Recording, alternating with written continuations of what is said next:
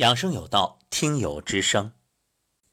关注听友留言，一位听友说，自己每次运动完之后，臀部和腹部特别冰凉，用了“特别”还有“冰”这两个形容，可见你这个情况由来已久。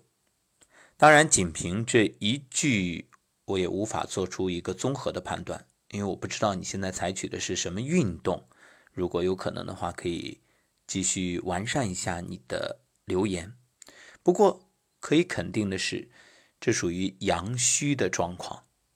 可能有的听友会感到奇怪，不是动则生阳吗？怎么还会阳虚？这个我们不妨这样理解：你看，消费可以拉动内需，但是消费过度。那对一个社会、一个国家也会造成不好的影响，就是凡事有度，过犹不及。一旦过了，它就向另外一个方面转化。正所谓阴极阳生，阳极阴生，这个问题老祖宗早就给我们阐述的非常清楚了。包括生产也是，你看一个企业。产能过剩，你说好还是不好啊？因此，运动也要适度，因为运动啊，它虽然生阳，但同时也在耗你的阳气，耗你的气，耗你的血。所以，如果你过度的消耗，又没有得到及时的补充，你说会怎样呢？气血不足呗。所以，给这位听友的建议就是。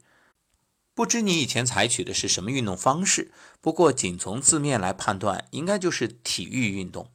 我们不是说体育运动不好，而是建议你站桩、颤抖功用这些方式。另外呢，你站桩的时候啊，最好在室外，后背啊对着阳光，包括头顶也是，这样观想阳光从头顶百会进入你的身体，给身体来补养阳气。还有呢，就是要早睡早起。好，这是听友彩云芳香的问题。再来关注七公主。七公主呢，也在留言里分享了关于自己连续站桩揉腹两个多月的收获。说同事们啊，都说我减肥瘦了，其实是排便更通畅，连腹部的线条也比练马甲线的时候还要好看，上斜方肌没以前硬了。谢谢老师。现在还有一个最想解决的问题：上半年练器械可能用力不当，导致右肩有点肩峰撞击，关节连到三角肌的前中后束的筋痛。有用金球放松也不太见效。最近呢才练颤抖功，颤抖的时候那个地方痛。希望肩部能够早点恢复。还有腋下外侧的小肠经有结节。那么七公主。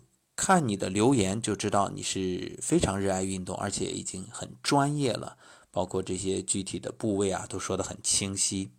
那给你一个建议，什么呢？当然我相信你很专业，你练完的一定不会忽视放松。因为我十六岁就进健身房，所以那么多年的锻炼，我也走过弯路。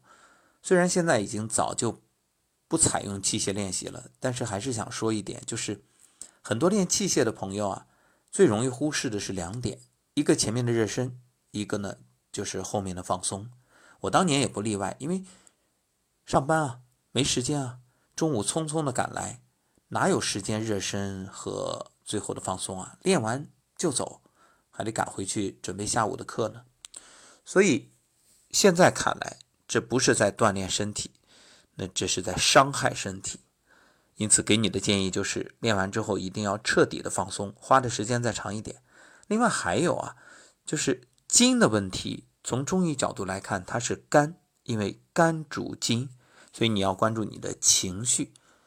你做事儿认真，就从你对待运动、对待健身这件事儿就能看得出来，你是特别自律的一个人。那么就意味着，从情绪来说，有时候呢会勉强自己，比如说你。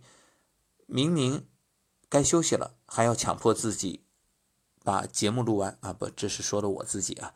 那明明该休息了，你还要勉强自己啊！今天我还没运动呢，我得去锻炼。所以你要好好的关注你的肝，让肝要得到一个彻底的休养。还有情绪上呢，不要太较真。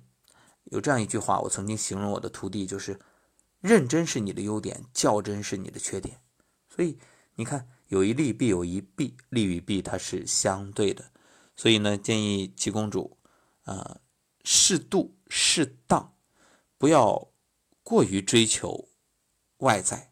不是说外在不好，外在当然好，你这马甲线啊，各方面肯定同事朋友都很羡慕。但是我们锻炼不是为了赢得别人的羡慕，对不对？而且内在的练最重要，就是内养。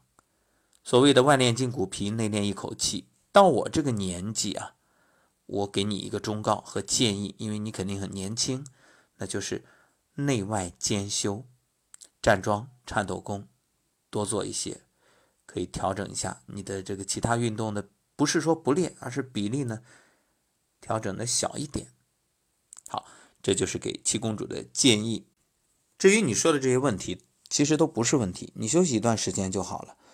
所以注意练，也要注意休息。至于你腋下的结节，很简单，拍打腋下，拍打腋下，然后腋下再往下一点，大约在这个两肋的位置，有一个大包穴，大包大揽的意思。找不到你百度一下。大包穴就可以帮你把这些结节给缓解啊。另外，拍打肘窝呀，还有腹股沟啊，还有这个腘窝呀，啊，我们以前也介绍过八虚嘛。好，那么关于大家的留言啊，很抱歉，我看到后台已经好几百条，六百多条没有回复，实在实在是，呃，请大家谅解。那我就还债，慢慢来回复。还补充一点，第一位听友的那个问题，关于臀部、腹部凉，我建议你啊，一个可以用生姜，还有呢，就生姜，呃，贴肚脐，每天晚上贴啊，第二天早晨拿掉。